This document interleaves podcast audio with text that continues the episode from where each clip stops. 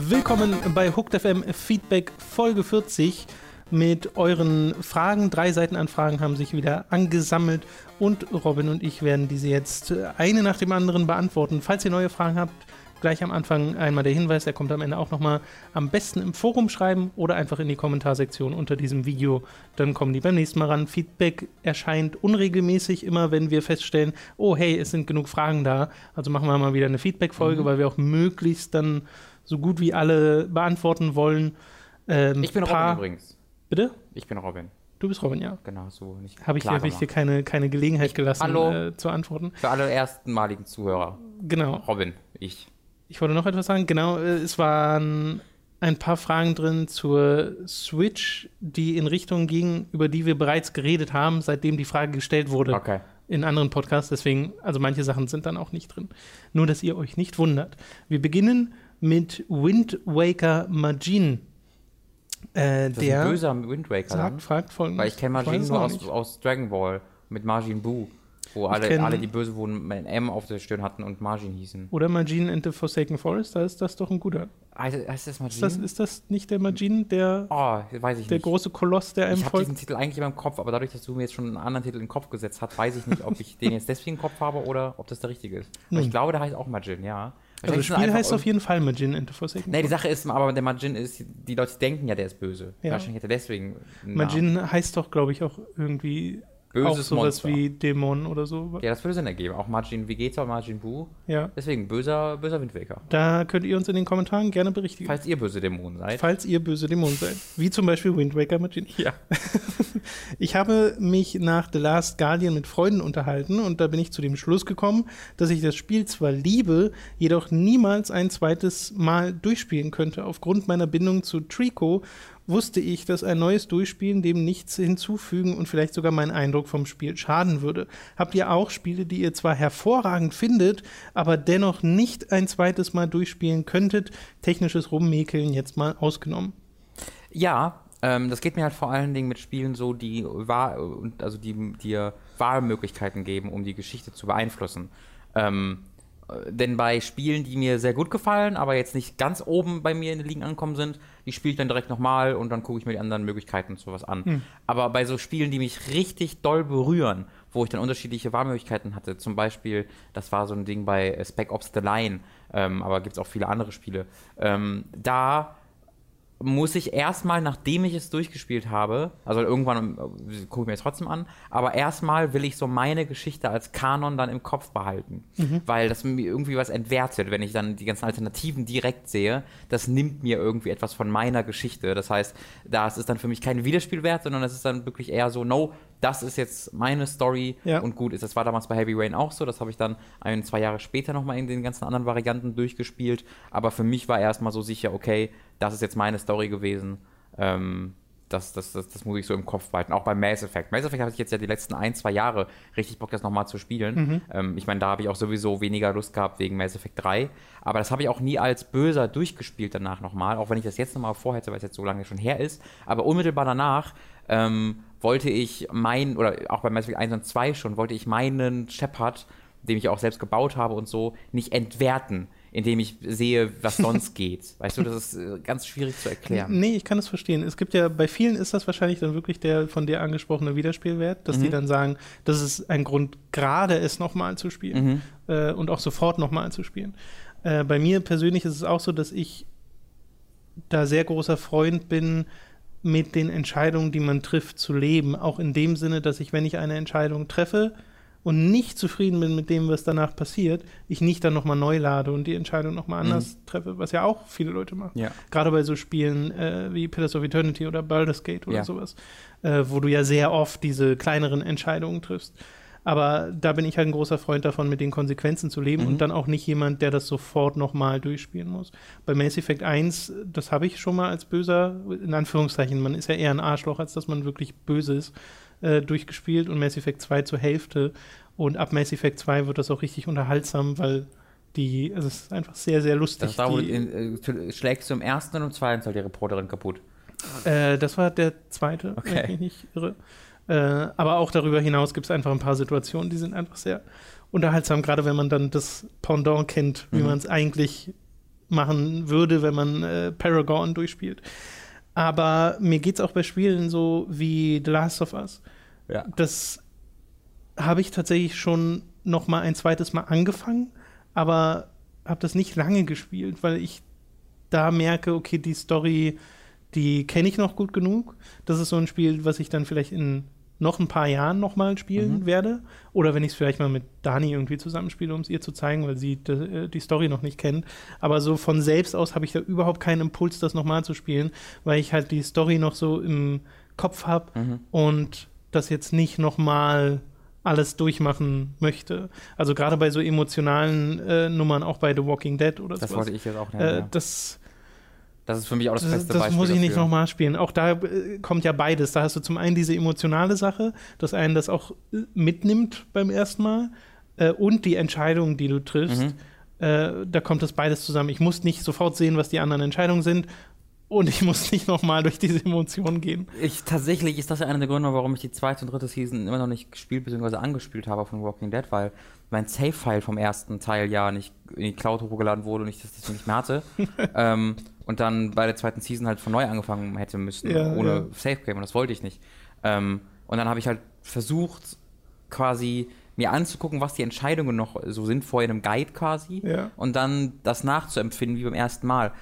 Aber das fühlt sich für mich halt, aber ich kann mich halt nur noch so halb daran erinnern und es fühlt sich deswegen so an, als ob ich eine Bootleg-Variante dieser Serie jetzt spielen würde, weißt Ja, du? ja, ja. Das ist so ein ganz komisches Gefühl, wo ich ganze Zeit versuche, so ganz meine, richtig. meine echte Erfahrung nachzuempfinden, aber ich kann es nicht genau und das würde dann meine zweite Season auch komplett kaputt machen, wenn ich irgendwie dann kleine Dinge sehe, die anders sind, weil das, das, weiß man ja nicht so aus dem Stand, aber wenn man dann das direkt sieht, dann ändert man sich ja doch wieder. Ach, Ja. stimmt, das war aber anders. Vor allem in Staffel 3 kannst du deinen Speicherstand von Staffel 2 reinladen. Ja. Also es geht dann immer weiter. Deswegen, das macht sozusagen. mich richtig, richtig traurig, dass das damals dann einfach verkackt wurde von, von Telltale wieder.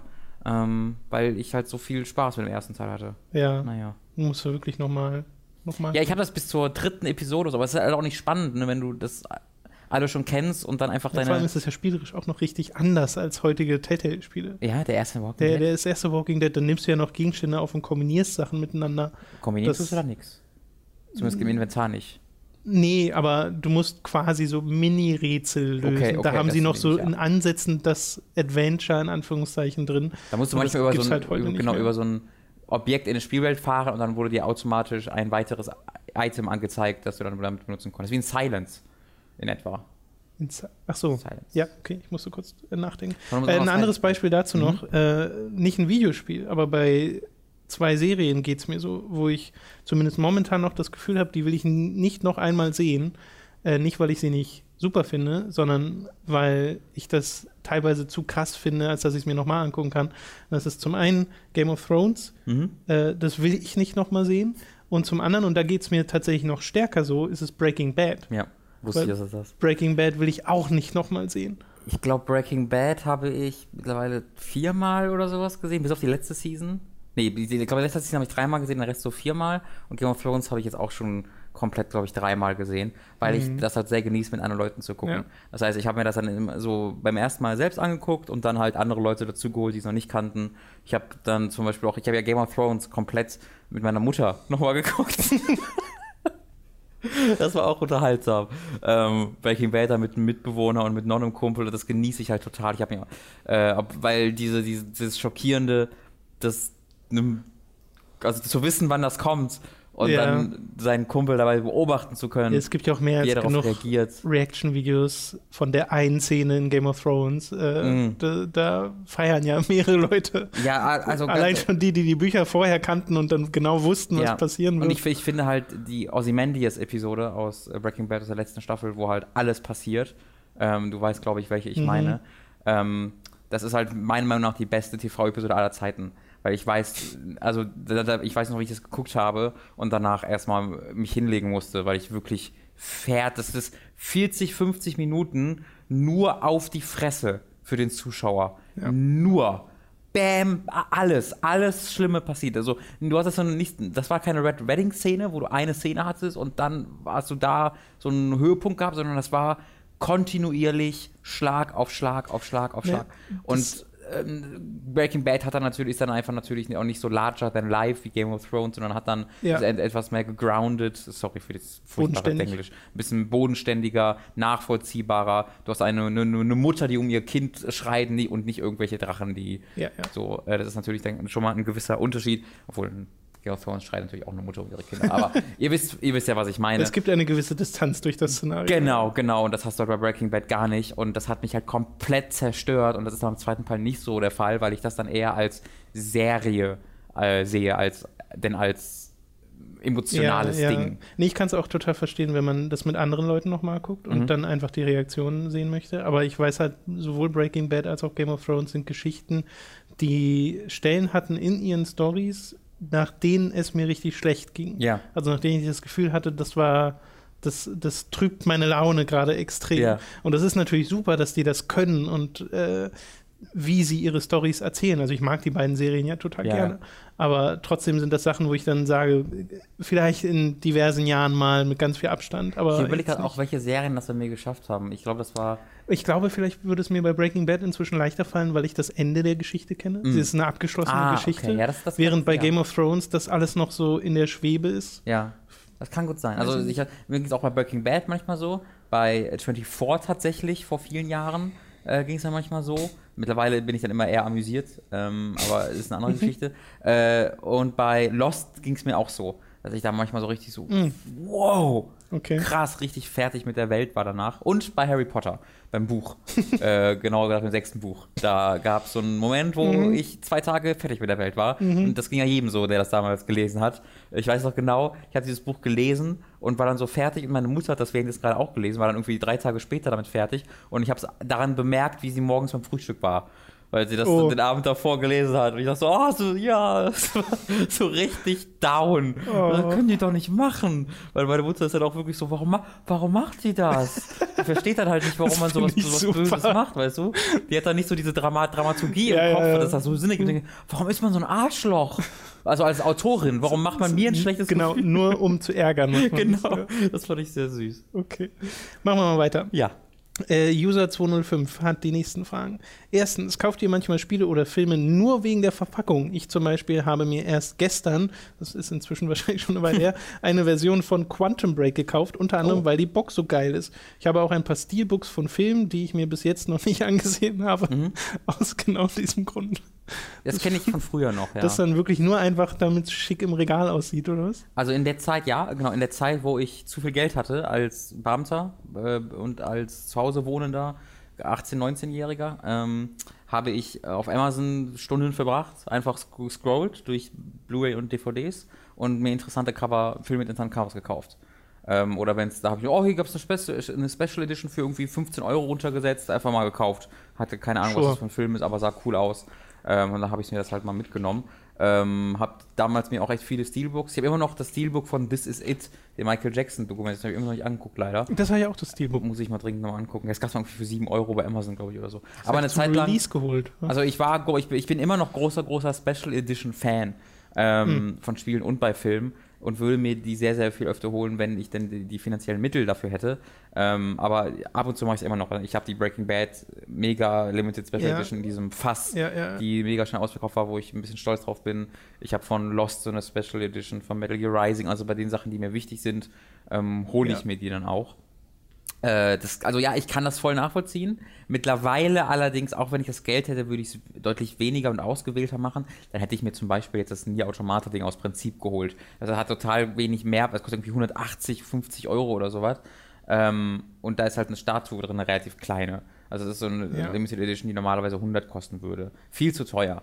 Wenn ich jetzt das Geld hätte, würde ich sie mir trotzdem holen, einfach aus Prinzip. Aber da denke ich mir jetzt, nee, komm, das muss nicht sein. Ja. Und allgemein würde ich halt mir deutlich weniger davon holen, weil ich halt komplett auf dem Digitalzug aufgesprungen bin. Auf, wo, warum es dann aber auch durchaus Sinn ergibt, sich dann nur noch ausgewählte äh, Also, das wäre aber auch interessant, ob einem das digital passiert. Weil auch wenn du bei Steam in, im Store unterwegs bist, werden dir Spiele mit Covern präsentiert Hm. und danach mit Screenshots und sowas. Und passiert es da mal, dass man über ein Spiel Das stößt, auf nicht. dem man äh, hängen bleibt, nur weil man gerade angesprochen wird von der Ach so. visuellen Das Präsentation. auf jeden Fall, ja. Also wenn du im Das ist ja das Äquivalent des Digitale. auf jeden Fall, ich glaube, da gibt es halt schon auch einen Unterschied, weil bei dem, ähm, wenn du eine Verpackung kaufst, hast du noch dieses, ich, ich stell's mir, ich habe ich hab Spaß daran, es in meinem Regal zu sehen. Ja, Und das hast du bei Steam halt nicht, weil du es halt nicht siehst. klar. Ähm, das ist, glaube ich, dann schon ein Unterschied, aber auf jeden Fall allein von Marketinggründen, wenn du im Shop in dem irgendwie ne- neu, erschi- neu erscheinenden Dingen oben in dem Fenster ein super cool designtes Ding siehst, auch wenn das gar nichts mit dem Spiel zu tun hat, klickt man natürlich eher drauf, als wenn es irgendwie. Oder irgendeine erotische Visual Novel. Inzwischen gibt es Da davon klick- ja da auch schon klick- diverse. ich sofort. Da klickt man sofort Da habe ich ein. Auto bei drin. ähm, wenn getaggt wird, äh, Erotic Violence ist es gekauft. Das wäre eine tolle Funktion.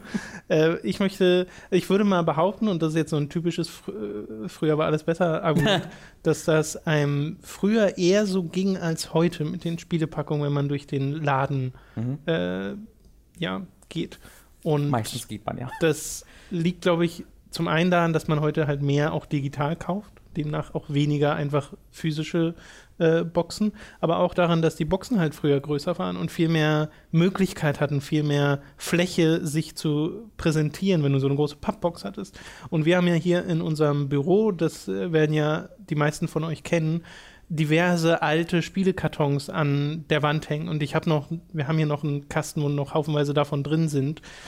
Und die finde ich halt total cool und sympathisch, vor allem auch, wenn sie dann so Sachen haben wie diese Klappboxen, dass du es vorne aufklappen kannst und dann kommt so ein, entweder ein großes Panorama von irgendeinem Artwork oder Screenshot oder ganz viele Screenshots. Und das gibt's heute teilweise auch noch. Ich finde die Blizzard-Packungen alle mega hübsch. Die, äh, wenn World of Warcraft Add-on rauskommt, wenn StarCraft rauskommt, die haben immer noch dieses Klappding äh, und so eine, so eine Papphülle um, die, um das DVD-Case rum und perforiert und so. Das wirkt sehr wertig. Neulich bin ich im Saturn über eine Diablo Collection gestoßen. Da sah auch die Packung mega geil aus mit so find- golden, goldener Schrift Ja. und sowas. Das ist so, das spricht mich dann sofort an, genauso wie die Mass Effect Collection, Mhm. die EA mal rausgebracht hast, wo du ein sehr simples Design hast, einfach nur schwarz mit ein bisschen rot und dieses N7-Logo und sowas. Das finde ich dann schon cool. Die, bei, bei Diablo, bei, ah, bei Blizzard, mein Gott, haben sie es halt so ein bisschen umgedreht, ne? Finde ich immer. Weil da sind die normalen Packungen cool, aber ich finde die, ich finde das total lame, dass deren Collectors Editions alle einfach einem Muster entspringen. Dass ja deren Diablo und World of Warcraft Collector Edition jetzt seit, und StarCraft ja auch, seit irgendwie zehn Jahren oder so, ich weiß nicht wann, seit, seit der ersten World of Warcraft, seit dem ersten World of Warcraft Release doch eigentlich, Ja, so haben die alle das gleiche Design. Man könnte sogar sagen, seit Warcraft 3, War das auch, weil das, auch die Warcraft krassen- 3 Collectors Edition sah schon den aktuellen Warcraft, World of Warcraft Collectors Edition sehr Okay, die ähnlich. kenne ich gar Aber nicht. sie unterscheiden sich zumindest von Franchise zu Franchise, weil bei Diablo sehen die Packungen nochmal anders aus als bei StarCraft. Mhm. Aber innerhalb der Franchise ist es immer das gleiche Muster Mhm. und übergreifend der Franchise ist halt in den Collectors Editions von Blizzard immer das gleiche drin. Und es ist halt aber auch das gleiche Packungsdesign der Collectors Editions. Das ist immer dieses große Viereck, wo dann oben das hochklappst. Das war ja bei Diablo 3 genauso wie bei den World of Mhm. Warcraft-Dingern. Nee, das, das meine ich ja, dass das von Franchise zu Franchise anders ist. Also bei World of Warcraft hast du wirklich immer den Kasten. Ja, genau. Stinknormalen Kasten. Genau. Bei Diablo ist es zwar auch ein Kasten, vielleicht willst du darauf hinaus, aber der hat zumindest nochmal andere Formen mit so einer leichten Einlassung in der Mitte Okay. und den klappt man so in der Mitte hoch. Der geht so in der Mitte auf. Okay, ich dachte, das wäre bei der World of Und Warcraft genauso. die StarCraft-Sachen zum Beispiel sind ja ähm, horizontale, okay, äh, längliche Boxen, auch mit so einem Special-Design, was dann halt so ein bisschen futuristisch gehabt. Aber Diablo aussieht. und Warcraft ist es dann zumindest so ähnlich, dass ich dachte, es wäre das gleiche. Okay. Ähm, aber Ja, das kann sein. Gut, aber da, da, dabei kennst du dich halt deutlich besser aus. Aber ich, für mich sind halt Collectors Editions, man weiß natürlich, was man, was man sich dann kauft, aber trotzdem ist bei sowas dann immer so ein Überraschungsding, wenn du es aufmachst. Wie, wie sieht die- diese Statue Hm. wirklich aus? Was ist da jetzt? Also ich informiere mich, was da drin ist, aber ich gucke mir keine Unboxings an vorher, Ja. wenn ich es mir bestellt habe, weil ich mir diese Überraschung nicht nehmen möchte. Und ich finde es halt ein bisschen schade, dass bei sowas wie World of Warcraft Add-ons, was eigentlich voll den nostalgischen und emotionalen Wert hat, so ein bisschen dieser Überraschungsmoment verloren geht und es stattdessen zu so einem regelmäßigen, ich weiß, was ich bekomme, Ding geworden ist. Stimmt auch total. Und bei der letzten habe ich ja auch mal drüber geredet, war ich auch sehr enttäuscht von Ja. dem Behind-the-Scenes-Kram, der Ja. da drin war, der technisch einfach äh, diverse Fehler hatte, was sehr, sehr schade ist. Äh, The Witcher 3 ist da für mich so ein Positivbeispiel, Mhm. weil das haben ja sich, Dani und ich haben uns das ja zusammen äh, gekauft, diese Collectors Mhm. Edition, weil die hat ja auch irgendwie 140 Euro gekostet oder sowas. Ja, für die, Äh, für, also die Statue, die dabei war. Das ist eine Riesenstatue, das war auch eine große, große Packung. Ja. Äh, das hat Spaß gemacht, die auszupacken, weil Ja. da hast du gemerkt, das ist so richtig, so ein richtiges Fan-Ding gewesen, Ja. wo selbst das Styropor perforiert war.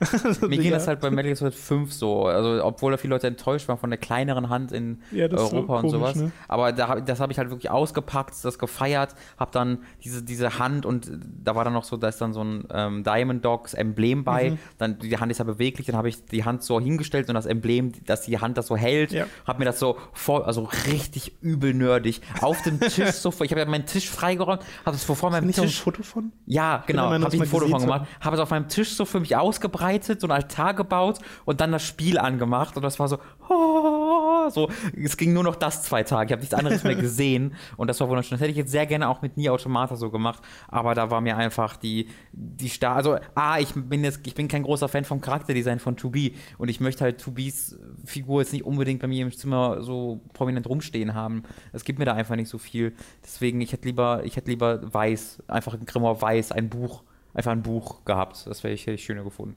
Ich finde übrigens beim Charakterdesign von To Be das Design an und für sich richtig super und Mhm. sogar sehr stilvoll, aber es ist halt im Spiel so gemacht, dass du ihr halt ständig auf den Hintern guckst und dass sie nur ein Höschen anhat. Ja. Also, Es gibt auch es gibt irgendeine eine Trophy für irgendwie What are you doing heißt das und dann die Beschreibung ist finde Tubis Geheimnis fünf oder zehn Mal heraus oder beobachte ihr Geheimnis. Jetzt habe ich schon wieder, man hat die wieder einen Penis. Ist meine erste Assoziation gewesen wegen Nier 1. Ja. Aber das wird wahrscheinlich nicht sein. Das hätte man jetzt, glaube ich, schon Ja. gehört. Und ich, das wäre auch echt billig, wenn sie das jetzt so als, als, als Gotcha-Moment nehmen würden.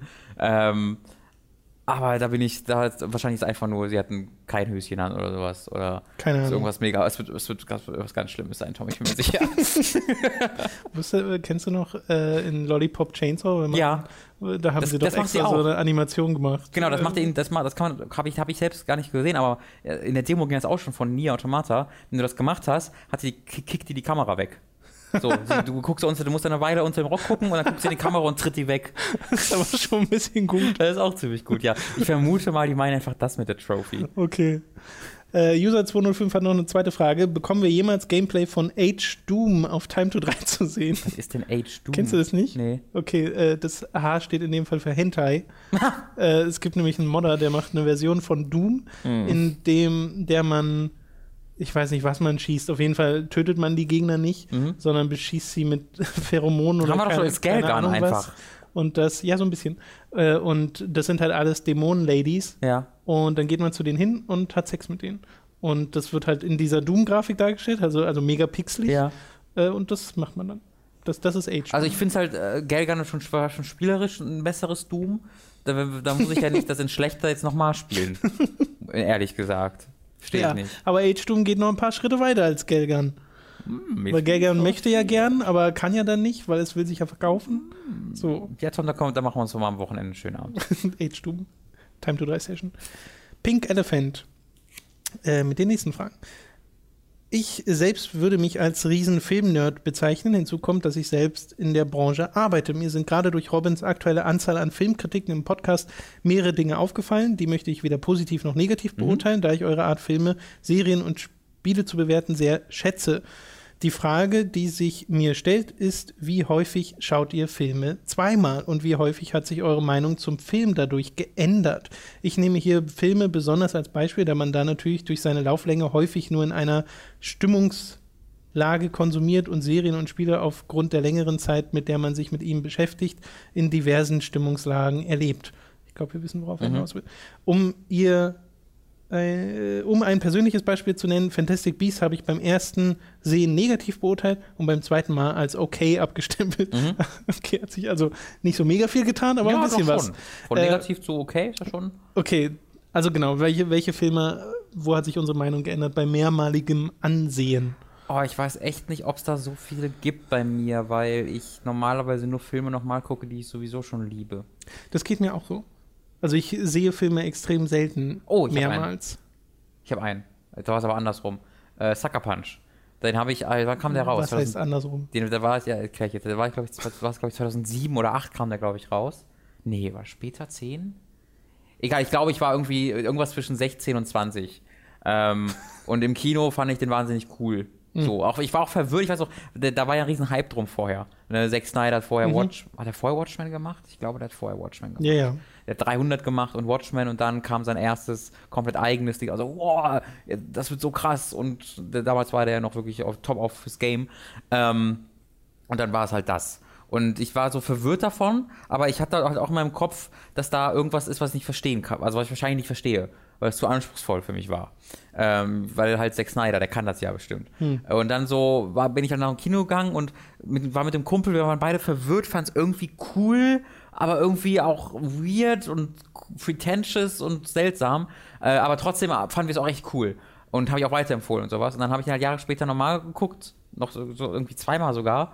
Und den Film finde ich tatsächlich einfach interessant, den zu analysieren, um herauszufinden, was wollte Zack damit erreichen und warum hat er es nicht erreicht. Und vielleicht sogar das Gegenteil, was er erreichen wollte.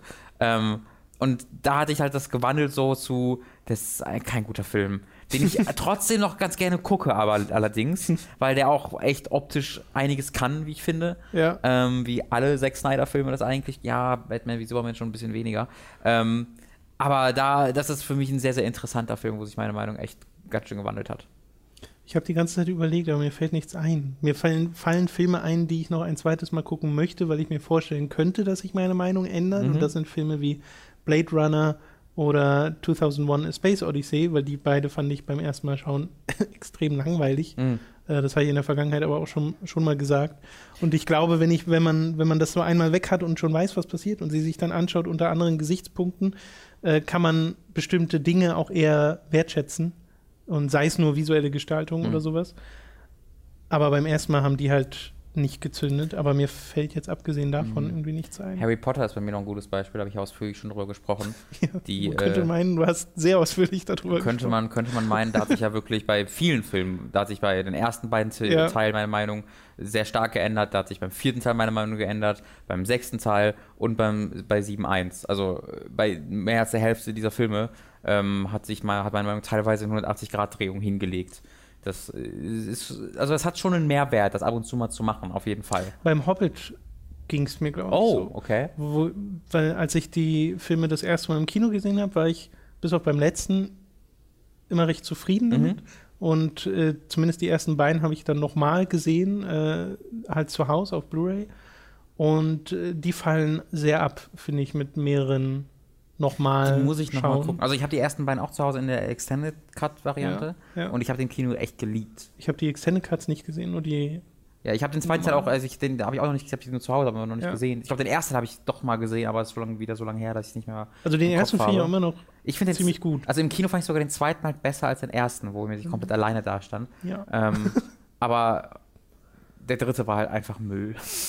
Der dritte war, da war ich, da war, da war ich, da saß ich im Kino und war einfach enttäuscht, dass das eine drei Sind wir da Stunden. zusammen im Kino? Weiß Es gar könnte sein, aber es war ja wirklich einfach nur eine drei Stunden hässliche CGI-Schlacht. Also da war ich so richtig enttäuscht von, wie hässlich das teilweise einfach war mit diesen mega Blumen, also über alles war so ein richtig krasser Blumeffekt. Ähm, sowohl die, weil Orlando Bloom weird getanzt hat als Elf, äh, Elb, als auch äh, optisch.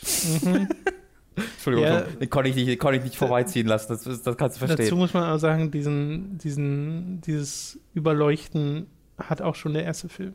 Ja, ja, haben die alle, aber im dritten Teil hast du halt viel mehr davon, weil halt nur das ist. Ja. Ähm, und das, die haben halt viel mehr CGI benutzt als in den früheren Herr der Ringe-Filmen und das konnte ich nie nachvollziehen. Bis ich dann halt, es gibt ja diesen hervorragenden Behind-the-Scenes-Clip aus der Extended, die, die haben ja auch so diese Aus, von welchem Film? von dem dritten Film. Achso. Die haben ja diese, auch diese mega krassen Making-of-Dinger Ja. äh, in den Extended Editions, die schon die ersten Herr der Ringe hatten, wo äh, das eigentlich eigene Filme schon sind. Und äh, die Ja. haben ja den dritten Teil, war ja eine Studioentscheidung, ihr macht noch einen dritten Teil. Und dann haben sie den dritten Teil angefangen zu drehen, ohne ein Drehbuch zu haben. Äh, und dann, ja, das wird die Schlacht. Und dann hat der Andy Serkis, der ja das zweite Kamerateam betreut hat, äh, oder der Regisseur war, hat halt einfach vor Greenscreen Schlachten gedreht, ohne ein Drehbuch zu haben und ohne eine, eine, äh, eine, eine, ähm, wie nennt man's, eine Choreografie zu haben, sondern sie haben einfach Orks und Elben, die haben einfach aufeinander geschlagen. Und dann hat irgendwann, haben sie irgendwann den Dreh abgebrochen, gesagt, wir wissen einfach nicht, was wir hier tun. Äh, und Peter Jackson hat gesagt, so, ich mache jetzt drei Wochen lang, bin ich jetzt weg, schreibe ein Drehbuch, versuche mir irgendwas auszudenken und dann gehen wir weiter. Und die haben halt alles so während des Drehs gebaut. Also das war, also das, das ist so weird, weil das so, so offen ist. Die, die sitzen da, die Macher und sagen, das Studio hat uns hier richtig krass in den, in den Mund gekackt. Das war das Furchtbarste. Man konnte so nicht arbeiten. Was ein Scheißfilm. So etwa, das sagen sie da. Und das wurde auf der Blu-ray gepresst. War ich überrascht von. Es gibt so eine, die sagt so, ja, das kann ich nicht sagen, aber so kann man keinen Film machen. Okay. So, und das ist so weird, dass sie das dann einfach so, ja, das machen wir. Das ist gute, gute Das, Promo. Äh, ist ja bei der Behind-the-Scenes-Nummer von Phantom Menace vom Star Wars Episode 1 doch auch so, die, wo in dem Behind-the-Scenes-Material du schon siehst, wo die Leute genau wussten, dass dieser Film nicht gut ist und dass das alles drauf ist auf dem Behind-the-Scenes, das finde ich. Ja, weil man das damals nicht so gesehen hat, weil rückblickend erkennt man das, an daran dessen, wie keiner George Lucas zustimmt oder widerspricht, Ja. wenn er davon erzählt. Ja. Aber das kann natürlich auch einfach ähm, sein, dass wir das darauf projizieren heutzutage, aber es wirkt halt voll so, auch sein. wenn, wenn Oder man, sich die man- Reaktion der anderen anguckt, das wirkt man so, als ob die gerade denken, "Mm, Oder sich halt Studios da vielleicht denken, das guckt halt eh keiner. ach so. ja. Äh, bei Herr der Ringe übrigens, um nochmal auf dieses ändernde, ändernde Meinung darauf einzugehen, äh, die finde ich alle super, die Filme, auch immer noch in den Extended Cuts. Also das sind wirklich Sachen, die äh, das wird einfach nicht langweilig, die selbst bei, gucken, bei ja. mehreren äh, nochmal ansehen und die habe ich alle mehrmals gesehen. Mhm. Äh, nur was sich immer ändert, ist, welchen Film davon ich am meisten mag. Mm. Äh, und das war mal der zweite, das war mal der dritte, inzwischen ist es tatsächlich der erste, Mhm. äh, die Gefährten. Und das wird sich wahrscheinlich auch wieder ändern, wenn ich den dann nochmal Da ist tatsächlich ein gutes Beispiel, weil die fand ich halt alle mega, mega, mega gut zum Ja. Release. Und dann, als ich mir die nochmal angeguckt habe, vor irgendwie vier Jahren oder sowas, da ist mir jetzt erstmal aufgefallen, dass ich Two Towers nicht so toll finde. Mhm. Ähm, da gibt, das ist ja der einzige Film, der auch so ein paar negative Kritiken hat. Also auch ganz wenige nur, aber der zumindest so ein bisschen äh, auch Kontra bekommen hat. Und bei dem nochmaligen Angucken konnte ich es tatsächlich so ein bisschen nachvollziehen, weil der echt sehr unfokussiert ist, natürlich auch kein Ende hat. Es ist, man merkt halt total, dass es dieses, dieser Mittelteil ist. Yep. Und ähm, vorher war auch immer so, ja, Rückkehr des Königs ist das Beste, weil größte, epischste, tollste. Aber dann ist mir auch aufgefallen, ich, dass mir dann im, beim nochmaligen Angucken der erste Teil echt am besten gefallen hat, weil der so, so, der ist so, ah, so focused. Ja, und ich das liebe ist- die Art und Weise, wie Ja. dort die Welt und die Charaktere Ja. und alles aufgebaut wird. Das hat, und diese Aufbruchsstimmung, diese Abenteuerstimmung ist halt Ja. so gut in dem Film. Wunderbares, äh, wunderbare Beispiel, wunderbares Beispiel, das mir gerade noch eingefallen ist, ist auch Matrix. Ähm, da habe ich die, den zweiten und dritten Teil, nee, den dritten Teil gar nicht, nur den zweiten Teil hatte ich mal mit einem Kumpel gesehen vor irgendwie fünf Jahren oder so, der nie Matrix gesehen hat. Und habe ich meinen ersten mit ihm angeguckt und super gut. Wirklich immer noch klasse Ding, aber halt auch sehr losgelöst, also viel losgelöst der von den beiden Secrets, als ich das im Kopf hatte, weil das ist wirklich eine recht simple Geschichte. Äh, also die ist eigentlich, die ist natürlich schon ziemlich komplex, aber die wird simpel dir präsentiert und du verstehst sie recht easy, hat dann ein cooles Ende und da hätte es auch gar, kein, gar nicht unbedingt ein Sequel geben müssen. Ähm, und aber ich hatte auch Reloaded und Revolutions als richtig gut im Kopf, weil da war ich halt auch noch deutlich jünger, als ich gesehen habe und ähm, wenn ich halt richtig geile Action gesehen habe, war das im Grunde schon das meiste, was ich haben wollte. Aber beim nochmaligen Angucken hat mir Reloaded immer noch gut gefallen. Also ich bin nicht so wie viele andere, die das richtig scheiße finden, aber da passiert, also dies- dieser Film verbringt so viel mehr Zeit in der Echtwelt, ähm, mit den, ne, also in, der Echt-Echtwelt, nicht in der simulierten Echtwelt, als ich dachte. Ähm, da geht schon echt so ein bisschen was verloren. Und im dritten Teil, den ich halt nur teilweise nochmal gesehen habe, nicht komplett ist es ja umgekehrt, dass da der Matrix-Part so ziemlich der langweiligste Part ist, weil da halt die so, also so ihre eigene Fürze riechen und so mit ihrem philosophischen Blödsinn. äh, Also äh, ich, ich habe nichts gegen Philosophie und ich bin nicht so dabei, der, Typ, der immer so, oh, das ist voll pretentious, weil sie ein bisschen komplexer werden. Aber Matrix äh, geht da einfach so steil, das, das finde ich völlig absurd, ne? Diese, dieses, dieses Gerede von dem Architekten, dieser Monolog. Der auch so vorgetragen wurde in dieser Tonlage. Das ist ja, ist ja, Ja, bekannt. naja, die äh, Matrix mag halt auch sehr seine Jesus-Metapher Ja. mit äh, Neo. Ich habe ja mal den ersten vor ein paar Jahren irgendwie dann nochmal gesehen, als wir uns den auf Blu-ray geholt haben. Äh, Den magst, mochtest du nicht mehr? doch schon, aber man sieht auch diverse Brüche im, Ja? in, in der, in der Geschichte. Äh, das sind dann halt so Sachen wie Sätze. Ich glaube, es gibt einfach einen originalen Satz in dem Film, wo gesagt wird, Neo ist Jesus. Irgendwie, wo, wo diese Naja, The One. wo diese, nee, wo wirklich Jesus genannt wird, wo diese Metapher einfach so reingeprügelt wird, äh, und das, was dann halt alles andere als subtil ist. Ja. Äh, und er ist sehr seiner Zeit verhaftet, hatte ich das Gefühl. Also man merkt dem voll an, dass das so ein Ende 90s-Film ist. Äh, und das ist jetzt per se nicht schlecht. Äh, ich mag ja den Stil von Matrix tatsächlich sehr gern.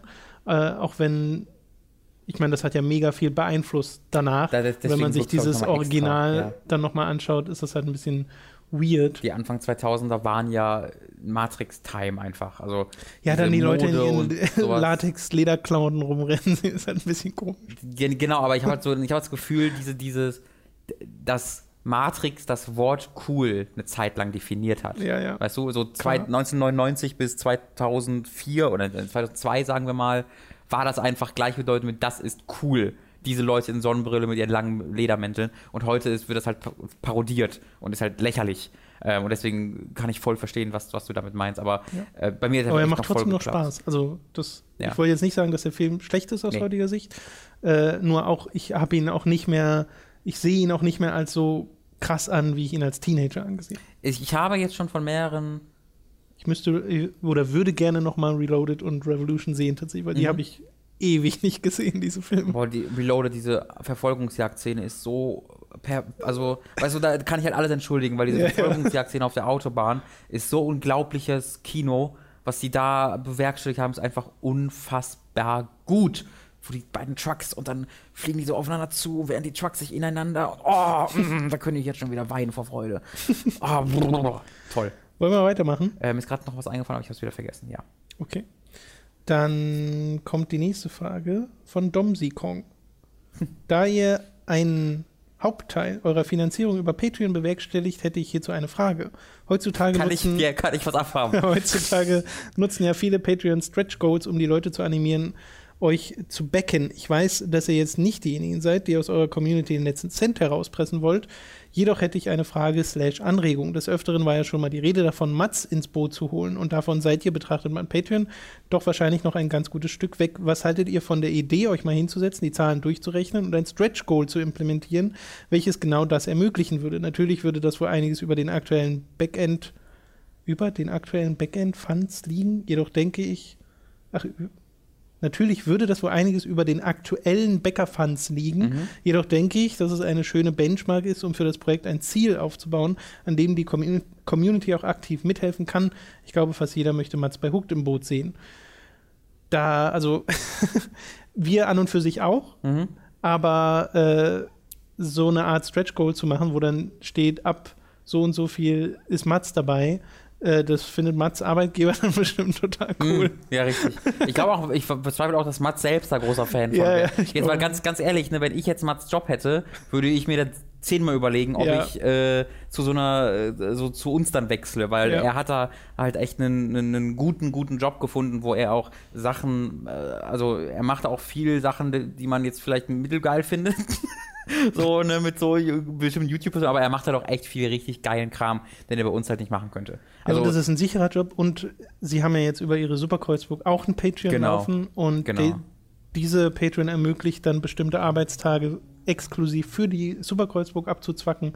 Äh, also das, das wäre absurd. genau, ich Und Mats ist ja schon viel bei Richtig, uns. richtig. Ich bezweifle ein bisschen, dass äh, ein Job bei uns ihn erfüllen würde, beruflich. Einfach von, das wäre ein, fast ein bisschen eine Verschwendung von seinen Skills, wenn er das hauptberuflich machen würde. Nur das. Das war schon bei Giga der Fall. Das war auch eine Verschwendung seiner Skills. Das ist bei den meisten Leuten, die in der Videospielindustrie als Cutter arbeiten, die könnten eigentlich große, große Dinge bewerkstelligen. Mm, Also ob ich da jetzt zustimmen würde, weiß also ich nicht, doch, weil doch, ich glaube, wir du sind kannst zu wenig unterwegs und machen zu wenig krasse Sachen als das. Also gut, wenn du jetzt darauf hinaus willst, Ja. auch dass äh, man halt noch sehr begrenzte Mittel hat, ja. aber per se glaube ich auch, dass man, wenn man sich vollständig den Videospielen und der Berichterstattung oder was auch immer man über Videospiele machen würde, äh, eher da genug coole Ideen hätte Also das geht, äh, klar, sowas wie No-Clip gibt es ja und auch. genug kann, äh, dass ich glaube, dass er da viel umsetzen könnte. Aber allein was so die Mittel angeht, um das tatsächlich zu tun, das ist halt immer die Frage. Ja. Ähm, irgendwas wollte ich noch. Genau, was halt immer nur so im Hintergedanken war, ob man halt irgendwie ein, zwei Tage mal irgendwie hinbekommt, dass man da was äh, zusammen machen kann, wirklich fest. Aber das machen wir A jetzt sowieso schon eigentlich äh, für Time to 3 und sowas. Und wenn wir halt ihn fragen, sagt er auch meistens zu, weil er ja Bock drauf hat. Ähm, deswegen, wir können ihn halt einstellen, ohne dass wir ihn bezahlen müssen. Das wohl darauf hinaus und das machen wir natürlich auch weiter so. Ja, Also wir können aber gerne Special Roll trotzdem machen. Wenn, wenn das dazu führt, dass ihr mehr bezahlen würdet, dann würde ich darüber nachdenken. das ist auch ohne Matt zu fragen. Einfach sagen, ab Genau. 4000 Dollar Ab 4 5.000 Nick, 4.000 zwingen wir Mats, Mats. 6.000 Tobi, Oh, 7.000 Nick. Oh ja, Jimmy Blue. krass. 10.000 Jimmy Blue. Jimmy Blue ist teuer. 10.000 kommt dann Tokyo Hotel dazu.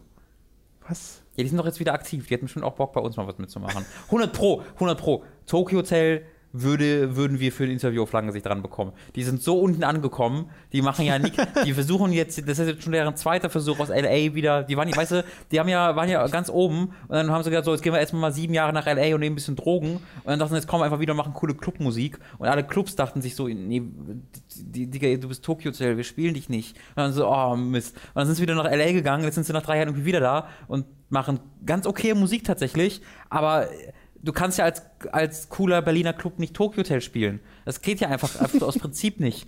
Äh, Deswegen, wenn wir jetzt sagen würden, ey, Bill, hast du mal Bock auf eine Runde Rocket League, würde er bestimmt sagen, oh, Das fände ich Ja. super lustig. vielleicht müssten wir halt ein bisschen, äh, weiß ich, ein paar, weiß ich weiß ich nicht, so eine Weil ich Koksline, glaube halt, ich glaube halt, ihn mit die- einer Koksline anlocken. Ich glaube halt, die Typen von Tokyo Hotel und das, was wir gewitzelt haben im, äh, im letzten äh, Livestream, äh, wo wir kurz über Daniel Kübelberg geredet Mhm. haben, äh, dass die Leute halt mega coole Geschichten haben, die sie erzählen können. Fun Fact, ich kann da jetzt nicht zu genau werden, aber mir wurde zugetragen, dass ich jemanden kenne, der jemanden kennt, der mal äh, von Daniel Kühlbock angemacht wurde über eine Dating-App.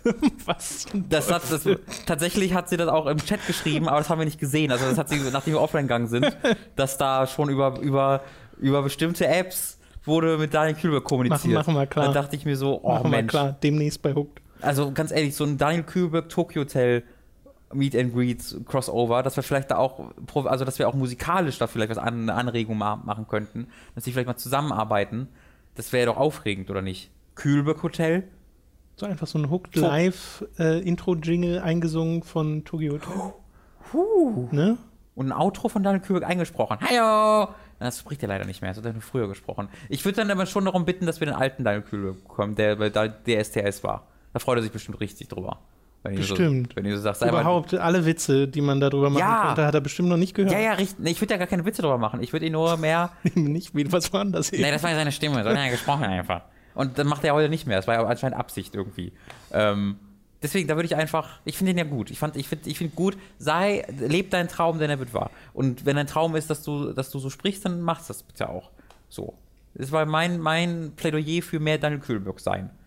Sei auch du Daniel Kühlberg. Ein bisschen was über Daniel der Zauberer ihn fragen, haben wir schon gesprochen. Vielleicht ein bisschen Tokyo Hotel über ihre Meinung zu Daniel der Zauberer ausfragen. Wann kommt der Tokyo Hotel Film? Wann sind sie so weit angekommen, dass sie un- unten Gibt's angekommen? Gibt's, da gibt es bestimmt so Fan-Dokumentationen, das wahre Leben der Tokyo Hotels. Naja. Wie gesagt, ab 10.000 Dollar bei Patreon. Da stellen wir offiziell Tokyo Hotel ein als Videospielredakteure, ja. Faygold hat die äh, nächste Frage. Manchmal sprecht ihr ja sehr offen über euer Geld und manchmal nicht so wirklich. Ist es von euch nicht gewollt, dass wir genau wissen, wie viel bei euch in dem Hut landet? Könnt ihr da etwa könnt ihr da etwas mehr Transparenz reinbringen? Wie viel, zur Not auch nur prozentual, ihr durch Patreon, Twitch, Amazon und YouTube Haha, der war gut, nicht wahr? Ich weiß, dass da nicht viel bei rumkommt. Ja. Äh, verdient. Wenn ihr das gar nicht erzählen wollt, kein Problem, es ist eure Firma und macht das, wie ihr möchtet. Das äh, möchte ich irgendwie nicht sagen, wie viel ich jetzt privat nehme davon. Es ist sehr wenig. Das ist das, was ich glaube ich Also, sagen möchte. ja, na, wenn man es kategori kategorisiert, wären wir Geringverdiener in Ja. Deutschland, aber ich glaube oder bin mir zu 99,9% sicher, dass wir auch gar nicht sagen dürfen, was man über Amazon zum Beispiel verdient. Okay. Äh, ich glaube, was Ja. halt eine bekannte Größe ist, ist, dass es so irgendwie knapp 9% sind, was an Provision für jeden Kauf. Aber ich glaube, er meint, er meint ja nicht, er meint ja, was wir nehmen. Was unser Meint er, Gehalt. was wir nehmen? Ich verstehe das so, dass er wissen will, wie viel wir uns bezahlen und wie viel Prozent vom Also Gesamteinnahmen. er sagt halt genau wissen, wie viel bei euch in dem Hut landet. Genau. Also er ich meint, hätte, ich hätte jetzt so. rein interpretiert, dass er Hooked allgemein meint und nicht uns privat. Ich, ich glaube, er meint uns privat. Ja, also nicht viel. Nee, nicht viel. Aber das, das ist halt, ne, wenn man auch mit Kollegen, also da, da, da, da gibt man, man macht, gibt man sich einfach selbst Nachteile, wenn man genau sagt, wie viel. Das ist einfach, das kann immer mal zum, zum, zum Nachteil werden, auch mit Verhandlungen oder sonst irgendwas, da genaue also Zahlen zu wir geben. verdienen immer noch weniger als äh, bei Giga Games. Ja, Wir könnten uns, glaube ich, inzwischen mehr im Monat auszahlen, als wir tun. ja, Äh, stattdessen ist das, was wir jetzt gemacht haben, zu reinvestieren in ein bisschen Technik bei Hooked, ja. in neue Livestream-Technik, in eine neue Kamera. Äh, dazu wird es auch noch mal mehr geben, Mhm. äh, sodass wir da die Qualität einfach erhöhen können von dem, was wir machen, die audiovisuelle Qualität. Und freuen uns auf jeden Fall, dass wir das tatsächlich mal machen konnten. Dass wir sagen konnten, hey, wir haben hier ein bisschen Geld gerade auf Lager Ja, äh, und können tatsächlich mal Sachen reinvestieren in das, was wir hier machen, weil das haben wir sehr selten gemacht. Ja. Also was wir mal gemacht haben, sind so für irgendwie 30, 40 Euro einen Mhm. ganzen Batzen ein, zwei Euro Spiele von Ja, ja Medimobs nicht so gebrauchte zu kaufen oder sowas. Und das war dann so die Höhe dessen, was wir bisher reinvestieren Ja. konnten, weil wir natürlich auch nicht am Ende des Monats immer auf plus minus null landen wollen Mhm. bei Hooked. Wir wollen ja ein bisschen was da haben, falls mal was passiert oder Genau. so, dass man ein bisschen flexibel ist. Und da ist Äh, uns schon eingerechnet, wir bezahlen ja auch einen Kredit zurück, da ist das schon mit eingerechnet. Genau. So, ja. äh, also wir versuchen da auch irgendwie Haus zu halten. Machen wir auch ganz gut. Bin ich auch der Meinung. Ja. Also wir sind ja jetzt über zwei Jahre dabei und äh, waren jetzt noch nicht am Rand des Abgrunds, wo wir Nope. ernsthaft drüber nachdenken mussten, Hooked Nope. aufzuhören, äh, sondern stattdessen, wir haben halt sehr stabiles Patreon, äh, was super gut ist. Es steigt sogar immer mal ein bisschen Mhm. und dann am Ende des Monats flacht es immer wieder ab und dann steigt es wieder ein bisschen. Das ist ganz normal. Und haben so Twitch Prime inzwischen, Amazon Affiliate läuft tatsächlich richtig gut. Ja, wir haben jetzt ein, zwei andere Affiliates-Programme, wo wir noch möglicherweise in Mhm. Zukunft äh, eintreten werden, Ja. was auch was ganz anderes sein wird. Da Weil ja, in weil ja auch unsere Erkenntnis so ein bisschen war, Sponsoren ranzubekommen, ist mega schwierig. In also sowas, ja. sowas wie PaySafe Card, was wir am Anfang hatten, das war ein Glücksfall, Mhm. dass wir das so problemlos am Ja. Anfang ranbekommen haben. Äh, stattdessen sind Affiliate-Programme und das ist eben auch Audible. Also das, was wir mit Audible haben, ist nur ein Affiliate-Programm. Mhm. Wir promoten es nur etwas stärker im Podcast, Ja. Äh, weil es tatsächlich ein sehr gutes Affiliate-Programm ist für uns. Aber abgesehen davon haben wir ja momentan keine Sponsoren. Genau, ich, ja, ich habe aber mittlerweile das Gefühl, dass das fast bei allen auch internationalen Podcasts so ist, dass das, also das weiß ich natürlich nicht, ob sie dafür auch, ich glaube, sie bekommen dafür auch Geld, weil d- die nennen halt immer auch Affiliate-Links. Ja. Also es sei es, es ist egal, was für ein Dienst es ist, sie geben dazu immer den Link mit der slash Giant Bomb oder sonst irgendwas Mhm. raus, äh, dass halt gezählt wird, wie viele Klicks über dich dann kommen. Ähm, oder ein Promo-Code, den du mit eingibst oder sonst irgendwas. Ähm, und da äh, lesen sie aber oftmals eben auch so eine Copy vor, wo halt vorgegeben ist, was sie da sagen. Deswegen wirkt es für mich fast schon wie eine Mischung, dass sie irgendwie äh, Geld bekommen, erstmal fürs Vorlesen und dann nochmal extra dafür für äh, Commissions. Äh, aber es kann natürlich auch so einfach sein, dass deren Affiliate-Deal so funktioniert, dass du das vorlesen musst. Ähm, geht, kann natürlich auch sein, das weiß ich einfach Ja, nicht. aber überleg dir mal, wie groß die sind, wie viel Geld man da dann macht. Ja, die machen von 10.000 dem, Euro was mit wir haben. ja, Genau, ja. ist natürlich auch, ne, die müssen natürlich auch äh, acht, neun Leute Klar, finanzieren und zwei und ein riesen größeres. Studio, genau. Haben unglaublich viel Technik da. Ja. Das ist noch eine andere Sache. Aber ähm, ja, wir, wir, wir gucken da, wir, wir, gucken langsamer und äh, als es andere, äh, andere Unternehmen wahrscheinlich machen würden, nach so neuen, neuen Möglichkeiten. Mhm. Aber halt, äh, wir überlegen uns das immer alles halt ganz genau. Äh, und deswegen haben wir bisher auch noch nichts gemacht, was wir bereut haben. Ich glaube, da können wir nach Ja. zweieinhalb Jahren echt oder zwei Jahren und ein paar, ein paar Monate echt stolz drauf sein, dass wir noch nichts gemacht haben, wo wir gesagt haben, da hätten wir, da haben wir irgendwie dem, der, dem Ruf des Geldes sind wir zu schnell gefolgt oder sowas. Ja. Sondern wir überlegen es uns immer ganz genau, was wir da machen. Und wenn wir das dann machen, sind wir auch äh, zufrieden damit und äh, können das zeigen, ohne uns zu schämen. Ähm, und ja, das führt dann, mag dann dazu führen, dass wir vielleicht ein bisschen weniger Kohle am Start haben für das Unternehmen, als man haben könnte, wenn man aggressives Wachstum verfolgen würde. Ja, nicht nur fürs Unternehmen, auch für einen auch, selbst. Genau, auch für uns selbst. Aber im Endeffekt führt es, glaube ich, dazu, dass wir glücklicher mit uns sind und mit dem Unternehmen auch. Ja. Ähm, weil, liebe Kinder, lasst es mir noch einmal sagen, als jemand, der seit er 17 ist, äh, konstant weniger verdient als vorher durch Jobs. Geld ist nicht alles, Ja. um glücklich zu sein. Abends gut und moralisch guten Gewissens schlafen zu können, ist sehr wichtig. Ja, ja, So. ja. Nächste Frage kommt von Z Dief. Mich würde interessieren, was ihr von der Idee haltet, eure Videos mit Untertiteln zu versehen. Damit meine ich hauptsächlich Videotagebücher, From Software to Souls, ein Leben mit Harry Potter, Interviews, eure Spiele des Jahres Videos und so weiter. Also alles. Ich dachte, er zählt da einfach alles auf. Ja. Nee, ich schätze mal, er meint halt nicht die Podcasts. Ja. Äh, diese Videos sind hervorragend, werden momentan jedoch Schwerhörigen und Gehörlosen vorenthalten. Das ist natürlich einiges an Arbeit und ich kann verstehen, wenn ihr eure Arbeitskraft lieber auf andere Dinge konzentrieren möchtet. Jedoch gibt es, wie ihr bestimmt wisst, bei YouTube die Möglichkeit, diese Arbeit von der Community erledigen zu lassen. Ich für meinen Teil wäre gerne bereit, eure Videos zu untertiteln. Eventuell könnte man sogar noch einen Schritt weitergehen und Untertitel in anderen Sprachen anbieten. Ob ihr dadurch hunderttausende Zuschauer bekommt, darf zwar bezweifelt werden, aber es wäre definitiv ein Versuch wert, allein damit noch mehr Menschen in den Genuss eurer Videos kommen. Habe ich auch schon viel drüber nachgedacht. Da hat er auch gar nicht unrecht. Ähm, Weil die Funktion gibt es bei YouTube, dass du quasi einstellen kannst, Community-Leute können Untertitel für deine Videos ich, hatte, ich hatte jetzt halt ganz konkret den Fall mit dem Nier Automata ähm, Preview-Video.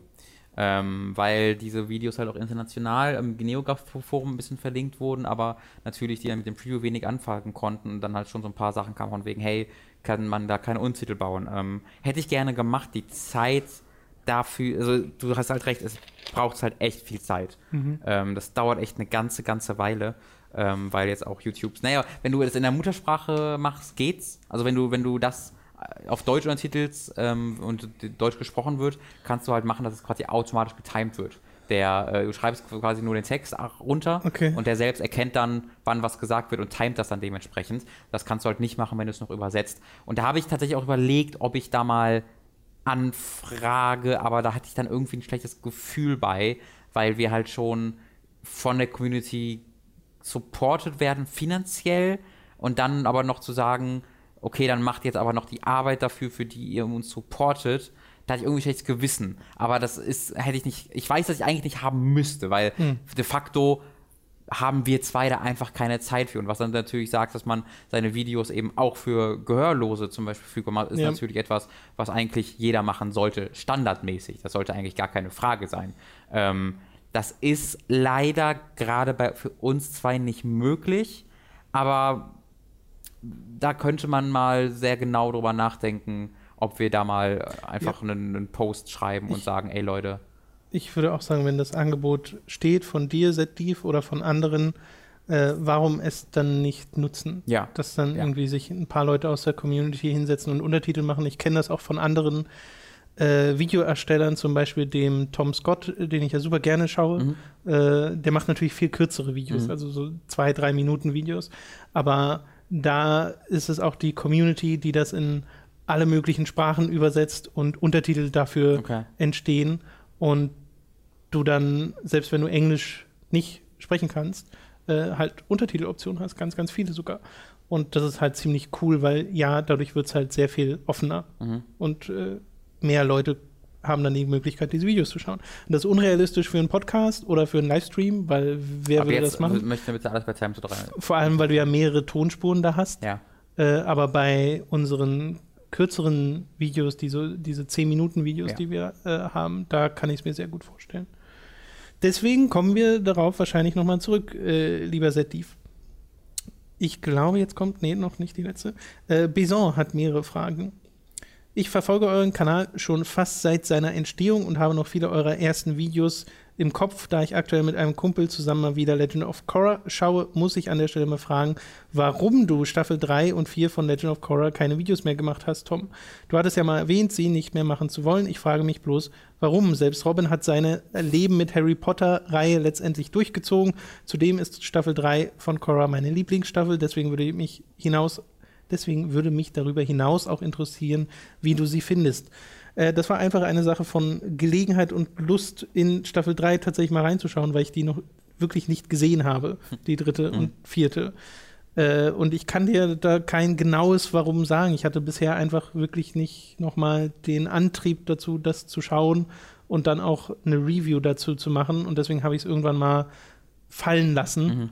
Ähm, aber wo du Robin erwähnst. Ich äh, persönlich muss sagen, als dein Kollege und ähm, Co-Gründer und als jemand, der auch ein Interesse hat, dass diese Firma einen gewissen Erfolg feiert, finde das ziemlich unverantwortlich, so Videos anzukündigen und eine Reihe zu starten ähm, und das dann abzubrechen. Das ist halt echt, also mach was du möchtest, Tom, aber es ist unprofessionell. Und ich würde mich, ich würde, also ich, doch, ich würde mich schon ein bisschen schämen. Du bist, du, du, du, you are disgrace, möchte ich damit sagen. Also abartig. Das habe ich nicht verstanden. Was ich hasse dich, Tom. Was bin ich? Ich hasse dich. Was bin ich? Äh, Eine Disgraze, habe ich doch gerade gesagt. Das Kratze? Eine Disgrace.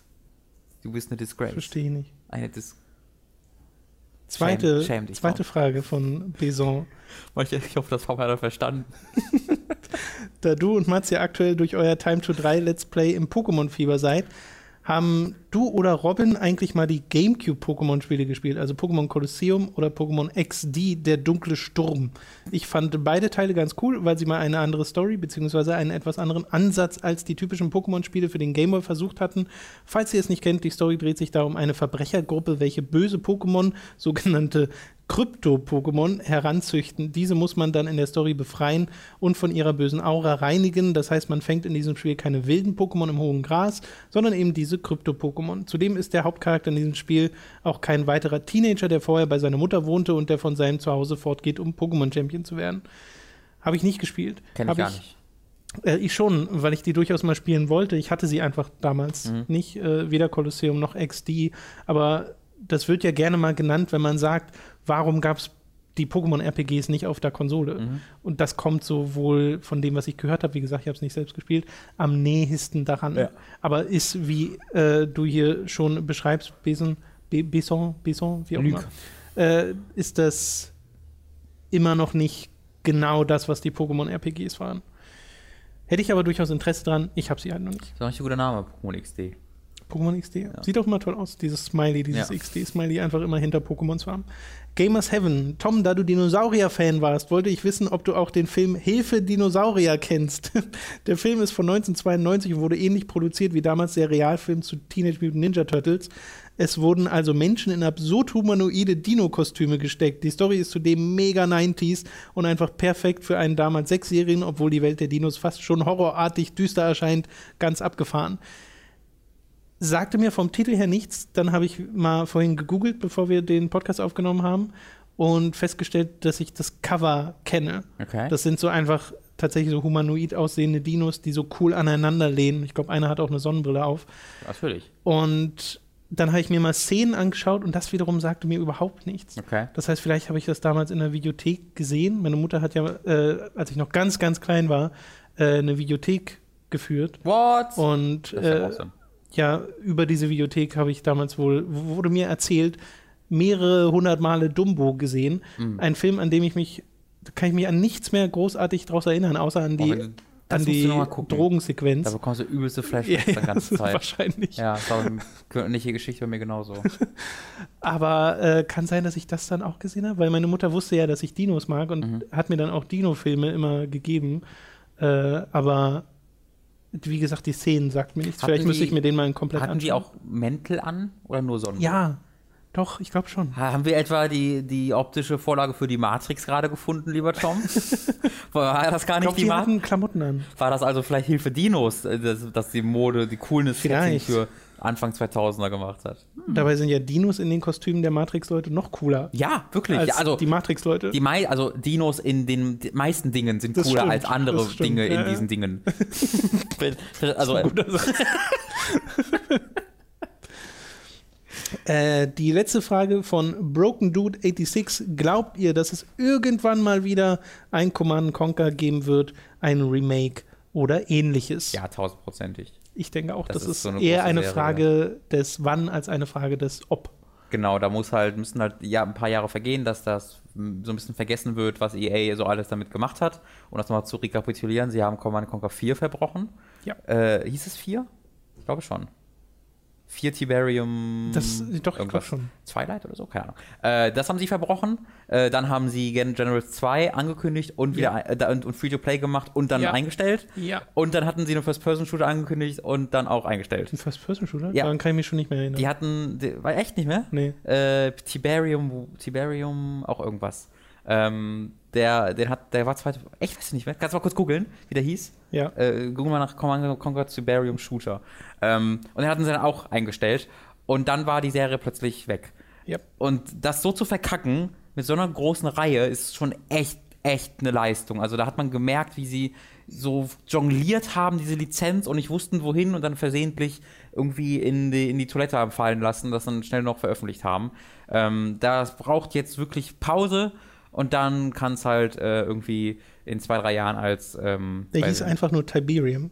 Ja, richtig, genau. Ja. Kannst irgendwie als Halo Wars Command Conquer Crossover. Ja, das ist werden. wirklich, also das muss sich EA komplett selbst auf die Fahne schreiben, wie sie diese Reihe in den Sand gesetzt haben, weil wie cool wäre es gewesen, wenn wir vor ein paar Jahren ein vollwertiges General 2 bekommen hätten. Ja. Es wäre der Hammer gewesen, Ja. weil General 2 ein super Spiel. Äh, und allein, was sie vorher schon gemacht haben mit der normalen Command Conquer Reihe, die Spiele habe ich schon nicht mehr gespielt, weil, also das hat man ja schon von weitem gesehen, dass da nichts draus wird, gerade aus dem äh, vierten.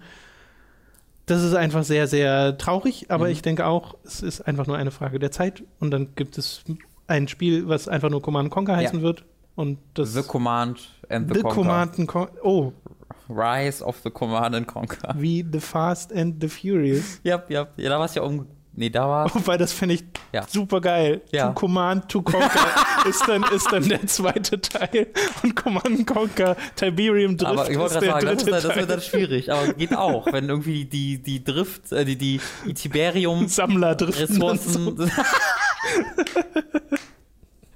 Ey, das, das, klingt, das klingt doch super. Das klingt the Fate of the. Conquer, das Ja. da bin ich, bin ich bei allem dabei. Fate of the Conquer. Bin ich bei allem voll dabei. Klingt wie ein Rare-Spiel. Ja, ja, ich weiß auch warum. Okay, das Ich den, ich, der, der dritte war cool, den habe ich gespielt. Äh, Alarmstufe Rot war auch, selbst die neuen Alarmstufe Rot-Teile waren cool und die waren auf einem guten Weg und dann haben sie plötzlich gesagt, so jetzt machen wir einfach mal Scheiße, plötzlich. Mann, EA, was habt ihr da eigentlich Ja, veranstaltet? das ist wirklich. Ja. Ja, ja. Das soll es gewesen sein mit dieser Ausgabe des Feedback-Podcasts. Wie gesagt, Fragen einfach im Forum, im Feedback-Abteil stellen, ist ganz oben, wenn ihr aufs Forum geht. Oder einfach in die Kommentare dieser Folge. Und dann kommt das bei der nächsten Folge alles mit dran. Die kommt je nachdem, wann wir wieder genug Fragen zusammen haben. Yes. Das nächste Mal dann wieder eine Folge Hooked on Topic äh, mit einem speziellen Thema. Das wissen wir selbst an dieser Stelle noch nicht, deswegen können wir es euch auch nicht verraten. Äh, vielen Dank fürs Zusehen. Patreon.com hooked ist die beste Anlaufstelle, um uns zu unterstützen, direkt finanziell mit einem Beitrag eurer Wahl. Wenn ihr 10 Dollar oder mehr gebt, dann bekommt ihr diesen Podcast hier, diesen zweiwöchentlichen, entweder Feedback oder On-Topic, eine Woche vor allen anderen. Und äh, wir freuen uns aber auch über jede kleine, noch so kleine Mhm. Spende, weil das alles wirklich überhaupt erst dazu führt, dass wir das hier machen können. Ja. Wir freuen uns aber auch, wenn ihr unsere Affiliate-Programme nutzt, sei es audible.de slash hooked für ein kostenloses Probeabo bei Audible und ein kostenloses Hörbuch, was ihr da bekommt, oder unseren Amazon-Affiliate-Link, wenn ihr euch da Sachen kauft, was auch immer. Den Link habt ihr auch in der Beschreibung. Wenn ihr den nutzt und danach einfach irgendwas sucht bei Amazon, das gilt dann schon als Affiliate für Ja. uns und wir bekommen Ihr seht jetzt aber nicht, bei, das wurde gestern im Chat gefragt beim Livestream, ihr seht jetzt nicht irgendwie eine Abrechnung beim Checkout Nee. oder so. Also das ist dann nicht da nicht mehr Also ihr sichtbar. merkt es eigentlich gar nicht. Genau. Deswegen ist es ja auch an uns, euch immer zu sagen, dass das Mhm. ein Affiliate-Link ist, äh, weil da gibt es auch Leute, die dann machen das nicht so. Ja, jetzt zum Beispiel ich. Ich habe letztens erst ein Geschenk gekauft und dann ist mir dann aufgefallen, das hätte ich ja, hätte ich, weißt du, das wäre voll smart gewesen, hätte ich mich weniger dafür bezahlt quasi. Aber habe ich dann leider nicht. Toll. Toll, Robin. Ja, ich weiß, tut mir leid. Bis zum nächsten Mal. Tschüss. Tschüss.